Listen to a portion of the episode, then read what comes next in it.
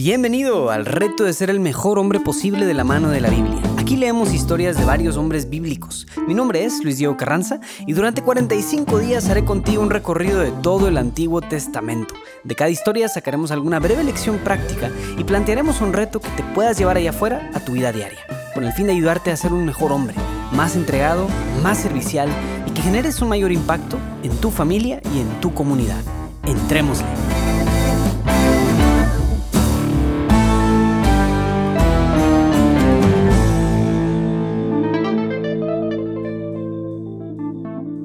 Hola, hola, bienvenido al día 39. Ya estamos en la última etapa de nuestros retos. Vamos para la recta final, ya casi llegando al tan esperado día número 45.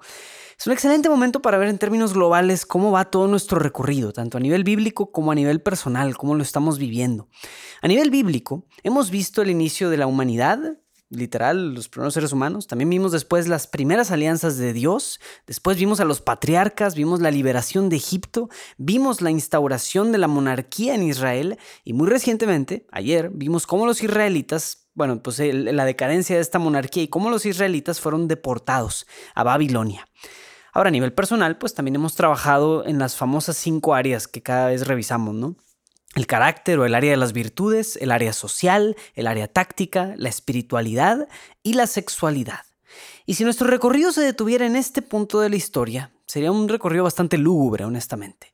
El prometedor pueblo de Israel que tenía esta predilección de parte de Dios, el pueblo escogido, ahora se encuentran deportados en un país extranjero y nada indica que les irá muy bien.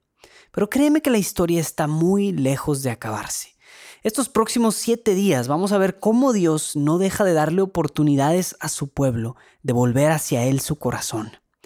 Y para ver esto de manera clara va a ser necesario regresar un poquitito en el tiempo. Vamos a volver el reloj histórico algunos años antes de esta destrucción definitiva de Samaria por el imperio de Asiria. Y vamos a meternos en la historia de uno de los profetas menores, el profeta Oseas.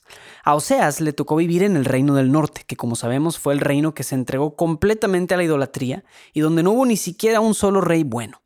No solo le tocó esto, sino que Oseas vivió justo en el tiempo en el que Israel fue invadido y destruido por la invasión de Asiria, o sea, es decir, le toca el antes y le toca el durante y el después. Entonces, vamos a escuchar uno de los relatos más contundentes en el Antiguo Testamento, encontrado en este libro. Oseas 1 del 2 al 3, 3 del 1 al 5 y 2 del 16 al 22. Matrimonio e hijos de Oseas. Comienzo de lo que habla Yahvé por medio de Oseas. Dijo Yahvé a Oseas, Ve, tómate una mujer dada a la prostitución e hijos de prostitución, porque el país se está prostituyendo completamente, apartándose de Yahvé. Fue él y tomó a Gomer, hija de Dablaín, que conoció y que le dio luz a un niño. Yahvé me dijo, ve otra vez, ama a una mujer que ama a otro y comete adulterio, como ama Yahvé a los hijos de Israel, mientras ellos se vuelven a otros dioses y gustan de las tortas de uva. Yo me la compré por quince ciclos de plata y carga y media de cebada. Y le dije, durante muchos días vivirás conmigo sin prostituirte ni ser de ningún hombre, y yo tampoco iré a ti, porque durante muchos días se quedarán los hijos de Israel sin príncipe, sin sacrificios ni estela, sin efod ni terafim. Después volverán los hijos de Israel, buscarán a Yahvé su Dios y a David su rey, y acudirán con temor a Yahvé y a sus bienes en los días venideros. La misericordia del Señor hacia Israel. Por eso, yo mismo voy a seducirla, voy a llevarla al desierto y le hablaré al corazón. Allí le daré sus viñas, convertiré en el valle de Acor en puerta de esperanza, y ella responderá allí como en los días de su juventud, como el día en que subía del país de Egipto.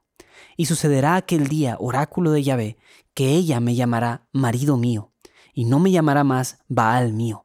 Retiraré de su boca los nombres de los Baales, y nunca más serán invocados por su nombre.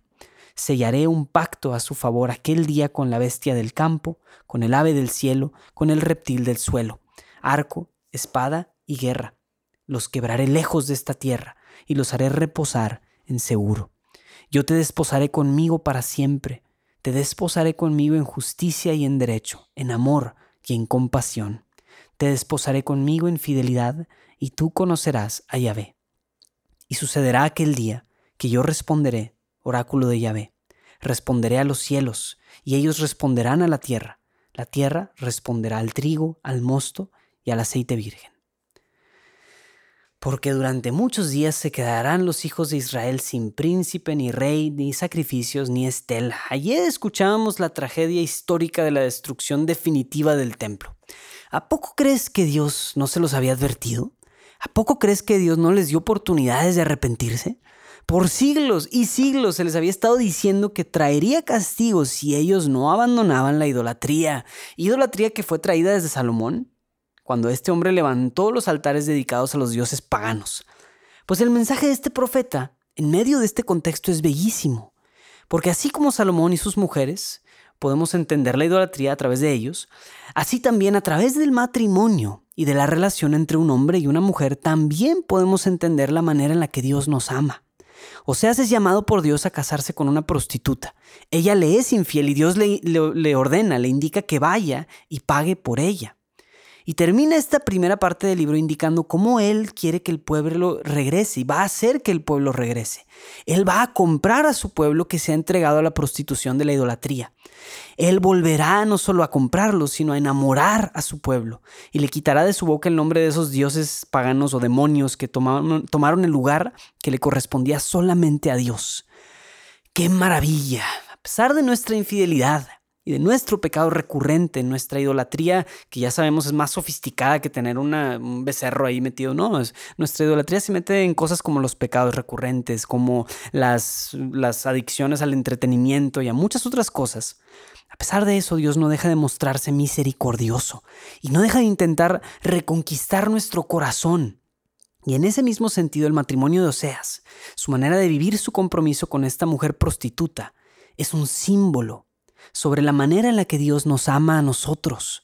Nosotros cada vez que nos hemos apartado de Dios somos como esa prostituta y es Dios quien va y paga por nosotros. Y lo otro es que muchas veces el pueblo de Israel y su historia y todo esto pues nos puede llevar a términos meramente políticos, históricos y ese no es el punto. Dios no está interesado solo en reformas religiosas, políticas, etc. Lo que a Dios realmente le interesa es el corazón, es tu corazón. Pues como ya hemos visto un par de veces, el área de la sexualidad tiene una profunda relación con nuestra espiritualidad, lo veíamos muy específicamente con Salomón, y quisiera que viéramos cómo Oseas entra en el matrimonio con esta mujer como una entrega plena y perfecta de su sexualidad, no hacia esta mujer Gomer, sino hacia Dios. No importa si eres soltero, casado, consagrado, jamás debemos de ser dependientes de que las personas, sobre todo las mujeres, nos expresen afecto y amor. Muchos hombres pierden su fuerza de carácter, como lo vimos con Sansón y con Salomón, porque no pueden vivir sin el endulzamiento de los cariños femeninos. Entonces se hacen mansitos nada más para caerle bien a la mujer. Ni siquiera el hombre casado debe de vivir así. El hombre está llamado a entregar su vida radicalmente por amor y servicio a los demás, especialmente a la mujer, si es que está llamado a casarse. Entonces, por todo esto, el reto de hoy va para el área de la sexualidad y su aterrizaje en el amor. Hoy quisiera retarte a que hagas un compromiso en esta área. Este compromiso será tu manera de decirle a Dios que quieres ese amor comprometido y misericordioso que Él te ofrece. Y quieres vivirlo en tu sexualidad. Si sigues luchando dentro de esta área con cosas como la impureza sexual, este compromiso te puede servir mucho. Escribe una hoja de tu alianza con Dios.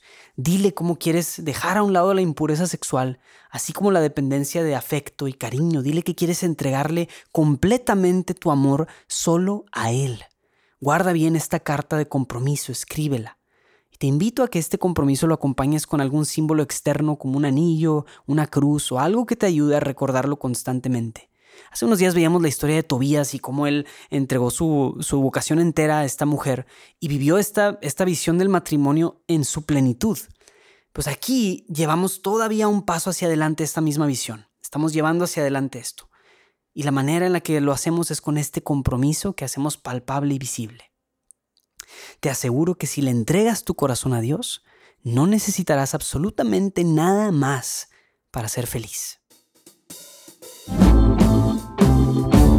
Esto ha sido todo por hoy. Te invito a compartir en redes sociales la experiencia que estás viviendo con este programa. Asegúrate de seguirnos en la plataforma de podcasts y también a darte de alta en la lista de emails retohombre.jdn.app para que no se te pase ninguno de los días de este programa. También si quieres compartirme tu experiencia de cómo estás viviendo estos retos, te invito a que me escribas a mi correo de luisdiegoelcar.gmail.com. Ya hay algún par de compas que me han escrito. Un abrazo a todos ustedes. Mi nombre es Luis Diego Carranza, invitándote a seguir siendo el mejor hombre posible. Nos vemos mañana.